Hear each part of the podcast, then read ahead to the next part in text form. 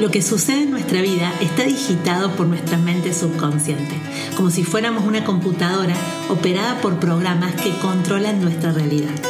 Te quiero invitar a hackear tu mente, poniendo luz para manifestar por fin eso que tanto deseas. Bienvenidos a Iluminadamente, el podcast de Sol Millán.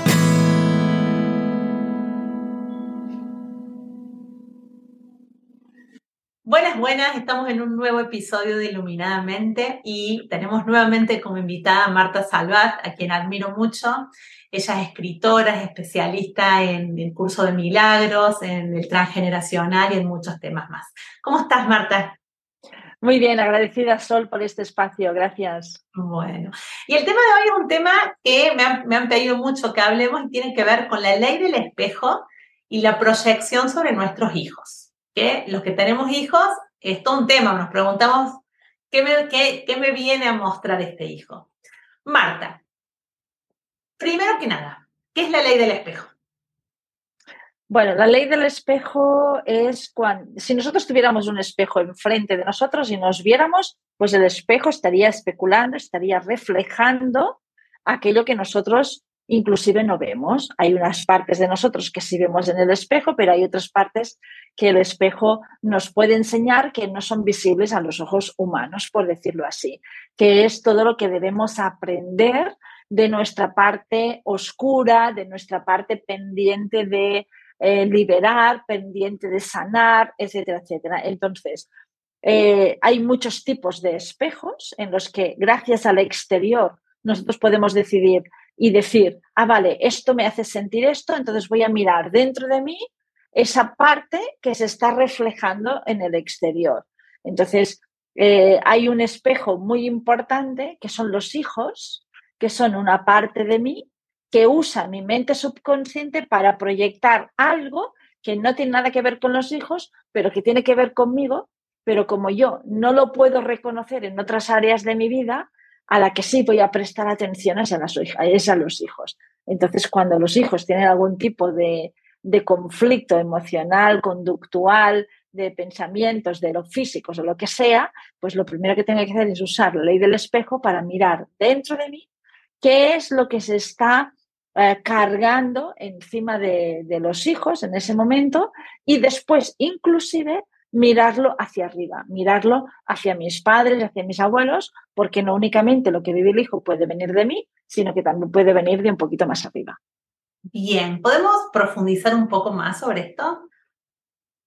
Sí, pues vamos a suponer que, que un niño pequeño que inclusive aún no sabe ni, ni hablar ni comunicarse bien, pues presente siempre mmm, problemas de oído, por ejemplo.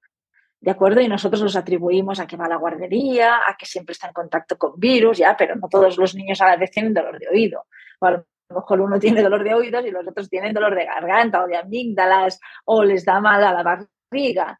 El tema es que si todos los niños les sucediera algo, pues esto es lo mismo, sería diferente. Pero el tema es, mi hijo en este momento ahora está presentando problemas en el oído. Entonces, independientemente de que hay que sanarlo, que hay que ir al médico y hay que medicarlo y hay que hacer todo lo que sea necesario para que él esté bien, lo primero que tengo que mirar es en el entorno en el que vive el hijo, en este caso si es conmigo y con la pareja, o si es conmigo y con nadie más, o si es conmigo y con mis padres, o sea, ver en relación a mí misma, si soy la madre o el padre, qué es lo que desearía oír, que no oigo, escuchar, que no, que no escucho y que de alguna manera al no oírlo me duele muchísimo. A lo mejor me gustaría escuchar palabras de, de apoyo, me gustaría escuchar palabras de amor, palabras de reconocimiento. Y al no escucharlo, esto me hace sentir vulnerable, me hace sentir insegura, me hace sentir no amada. Pero ¿qué sucede? Que me lo tengo que tragar. ¿Por qué? Porque no me permito este espacio para quejarme, no me permito este espacio para comunicarme, porque no tengo herramientas, porque me da miedo conectar con esta realidad mía. Entonces, al bloquear estas emociones de no me siento amada, por ejemplo, pues esa emoción bloqueada va a una parte física que podría ser mía, podría ser yo la que tuviera el dolor de oído perfectamente, pero ¿qué sucedería si yo tuviera dolor de oído? Que me medico y me olvido rápidamente. En cambio, si lo veo en mi hijo voy a estar mucho más atenta. Voy, si tengo esta información, puedo hacer un trabajo, independientemente de que lo tengo que curar lo tengo que ir al médico, esto que no, que no, que no queden dudas, pues, pero va a quedar más claro que yo debo responsabilizarme de mis emociones, de mi estado emocional, para que mi hijo no tenga que cargar con ello. Aquí no quisiera que la gente se sintiera culpable de lo que les sucede a los hijos, simplemente es una manera de entender que estamos conectados, que por más que nosotros intentemos hacer ver que somos fuertes, que nos sentimos Superman o Catwoman y que podemos con todo, no, a nivel energético a nivel energético, a nivel espiritual, a nivel mental, eh, estamos conectados los unos con los otros. Lo que siente uno, lo siente el otro.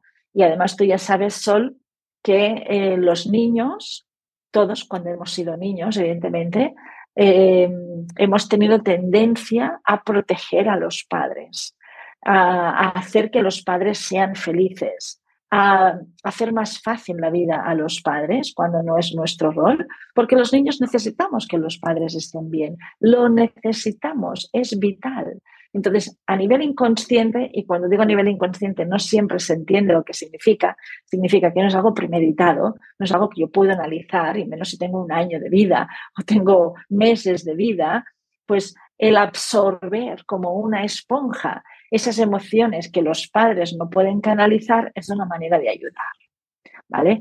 No es consciente, ¿de acuerdo? Pero también sé que yo absorbiendo estas emociones, mis padres van a estar más atentos y tienen la posibilidad de, resolverlo en ellos. Y luego está el... Dime, dime.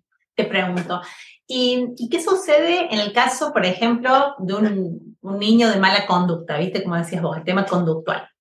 Y los padres, viste, lo llevan al psicólogo, hacen de todo sobre el niño. Mm. Pero no toman conciencia sobre sí. No, no, no, no, toman conciencia sobre sí, ni por, o sea, no toman conciencia de aquello que están ocultando, que a lo mejor son conscientes de lo que están ocultando. ¿De acuerdo? A lo mejor tienen problemas entre la pareja, o hay problemas económicos, o hay un problema con los abuelos o con quien sea, pero no son conscientes de las repercusiones de eso que están ocultando no son conscientes de los efectos de esas emociones que no sé gestionar o que no puedo gestionar o que no quiero gestionar ahora porque no hay tiempo, de esas repercusiones que pueda tener tanto en mí misma como en el hijo. Esto por un lado. Por otro lado, temas conductuales sería más ir a mirar mi propia infancia, así como un tema físico en un niño pequeño. Lo primero que tengo que ir es a mi presente actual, ¿qué me está sucediendo?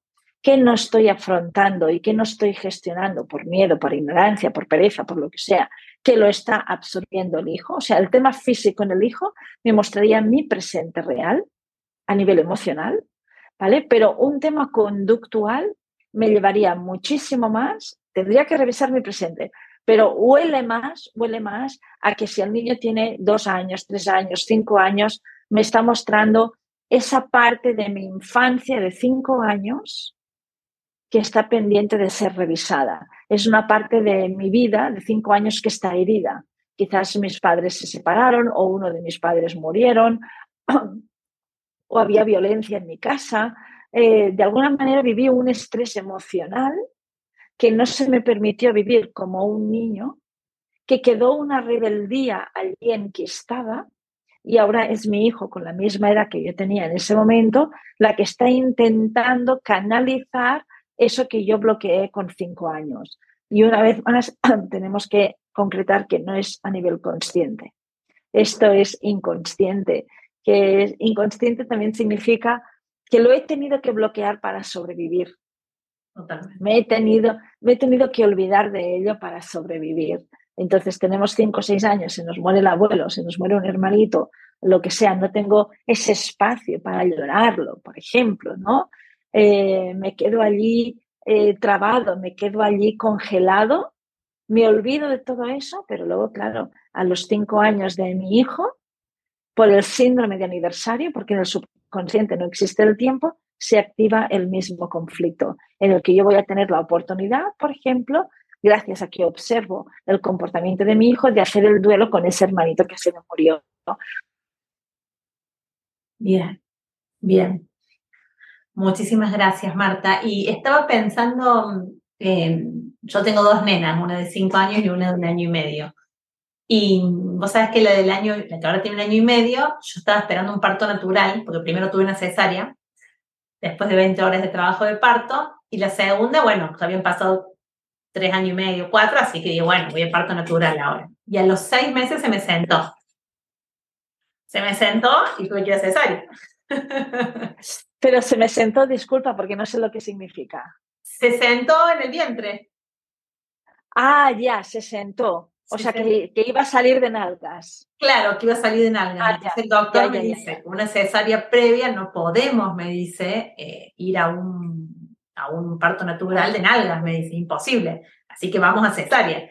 Me dices, más, yo diría que hasta te está protegiendo, porque como tuviste 20 horas de trabajo de parto con la otra, si acá tenemos 20 horas de trabajo de parto, con una cesárea previa es como muy peligroso para vos, me dice. Y yo ahí me quedé pensando, claro, o sea, cómo el bebé, ya eh, el feto, digamos, en el vientre, puede estar inconscientemente cuidando a los padres. Sí, claro, es que hay unas fidelidades y un amor incondicional a los padres, pero es, algo que nosotros desde nuestra parte consciente no lo podemos entender. Pero fíjate que nosotros ahora, con la edad que tenemos, eh, que somos adultos, aún necesitamos ver a nuestros padres felices. Es que lo necesitamos. Estamos mal si vemos a nuestros padres amargados, si los vemos que sufren, si los vemos que no les alcanza la plata para, para vivir mínimamente en condiciones. O sea, de alguna manera es algo que no es natural para los hijos ver a los padres sufrir, ¿no? Entonces ya, ya la manera en la que en la que nacemos, pues de alguna manera nos está hablando de algún espejo que hay dentro del árbol. Bien. Bien, y los espejos, cuando ya siendo un poco más quizás al transgeneracional, em, ¿cómo es esto que podría ser que el niño esté reflejando alguna enfermedad, alguna patología o, o alguna conducta que tiene que ver con algo de más arriba? Claro, porque, a ver, cómo se pueda mm, explicar esto fácilmente. Si nosotros pensamos que un niño es un niño, que es un cuerpo biológico de este tamaño o es un cuerpo biológico de cinco años, nos vamos a perder. Tenemos que ir un poquito más allá y entender que ese cuerpo biológico está ocupado por un ser de luz que es infinito, que es atemporal y que está viviendo una experiencia humana. Si lo vemos desde este ángulo, podemos comprender muchas más cosas. Solo lo queremos ver como que es un cuerpito de, carne y huesos, vulnerable, víctima, sin capacidad eh, para poder sobrevivir y aguantar todo eso, nosotros vamos a sufrir muchísimo porque nos vamos a sentir impotentes y nos vamos a sentir injustamente tratados por el mundo mundial, por el universo y por Dios, de por qué mi hijo o este niño tiene que vivir esta situación, porque es injusta. ¿De acuerdo? pero es que no estamos hablando aquí ahora de, lo que es justo, de lo que, o de nuestras preferencias, de lo que preferiríamos que vivieran nuestros hijos o no, sino que tenemos que hacer un poquito más de, de estudio y entender que somos una energía, somos una energía de luz, de amor perfecta, que está viviendo una experiencia corpórea por un espacio-tiempo concreto.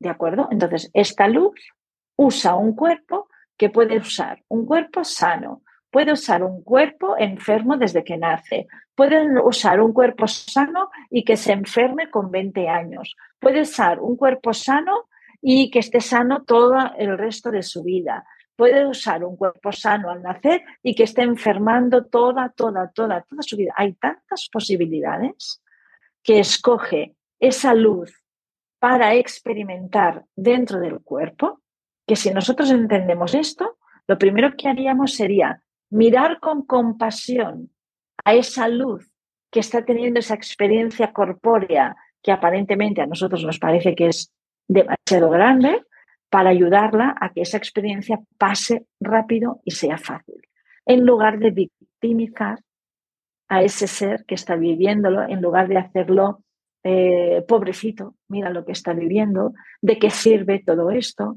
cuánto sufrimiento para él y para la familia, ya, pero una cosa es el aprendizaje, que va a hacer nuestra parte consciente de todo eso, que es un aprendizaje bastante limitado, por cierto, a que cuando nosotros vemos esta situación a través del reconocimiento de que somos una luz con una experiencia humana, el aprendizaje que va a venir va a ser mucho mayor y nos va a ayudar a todas las partes implicadas a vivir lo que estemos viendo en paz, en lugar de vivirlos, de vivirlo condenados, víctimas, miserables, eh, no merecedores de otras oportunidades, esto es lo que me ha tocado, esto es porque Dios lo quiere. Eh, hay tantas maneras de, vivir una situación, pero siempre que queramos aprender de ellas, tenemos más oportunidades de salir de ellas. Y si no tenemos esta decisión, si no tomamos esta decisión, nos vamos a condenar, literalmente. Y nada es condenatorio, ¿eh? Esto que quede claro, nada es condenatorio. Marta, ya que nos metemos en esto, estaba pensando ahora en una clienta que mm, quizás es un tema un poco difícil, pero que una hija se le suicidó. ¿Cómo, ¿Cómo se ve eso en el transgeneracional? Claro, cuando hay un suicidio en un sistema familiar no es el primero, ya hay otros arriba. Ya hay otros arriba. Significa que, como decíamos, el sistema familiar nos enseña muy bien lo que es un espejo. ¿Por qué se repiten las situaciones? Porque no se comprendieron las primeras. Porque no se llevó a la paz y al amor incondicional con las primeras. Entonces, ¿qué sucede? Que la inteligencia del árbol usa o gasta otra generación para que viva lo mismo, para ver si esa generación lo puede evolucionar y puede desembozar y desatascar ese conflicto que se va repitiendo de generación en generación. Entonces, cuando tenemos una persona, un ser que a través del personaje no ha conseguido superar la lección, pues porque no ha tenido recursos, porque se ha olvidado, porque su lección era demasiado ambiciosa y no le ha permitido desembozar todo esto, significa que simplemente estaba representando unas situaciones mucho más, mucho más graves. Bien, bien, bien, bien. ¿Y cómo, y, cómo esa generación podría, o sea, cómo podría aprender de esa experiencia? Comprendiendo que es un ser de luz, que escogió una lección muy, muy, muy ambiciosa para resolverla. Y una vez dentro del cuerpo, se confundió con tantas cosas que tenemos alrededor, eh, se olvidó de que es un ser de luz, se olvidó de que había escogido esta experiencia para saltarla, para, para trascenderla. Y, y, en, esa confusión, pues se nos quedó por el camino. Entonces, lo mejor es seguir hablando a esa luz, aunque el cuerpo no esté, porque el cuerpo ya lo hemos enterrado o lo hemos incinerado, pero esa luz sigue existiendo. Hablarle a esa luz y decirle, gracias, lo has intentado, eh, perdónate porque no lo has sabido hacer mejor, sigue estudiando allí donde estás y prepárate mejor para la próxima vez que, que tengas que regresar. Siempre vas a estar en nuestros corazones, no te preocupes por nosotros, nosotros tenemos nuestro proceso, tú preocúpate del tuyo, porque es importante ante un caso de suicidio justamente que comentas, la sensación de culpa de los que quedan es inmensa. Entonces, si los que quedan están embriagados de culpa, entonces esa embriagadez también va a conectarse con la luz que se ha ido, porque estamos conectados. Los cuerpos parecen que, que, que, nos mantengan separados los unos de los otros, pero es que somos energía. Entonces, si el que se va a través de un suicidio o sin suicidio, no importa, ve que los que se quedan se sienten culpables, abandonados, impotentes, víctimas, pues todo esto lo van a, lo van a sentir ellos también. Y esto va a dificultar que el que se va se pueda ir en paz.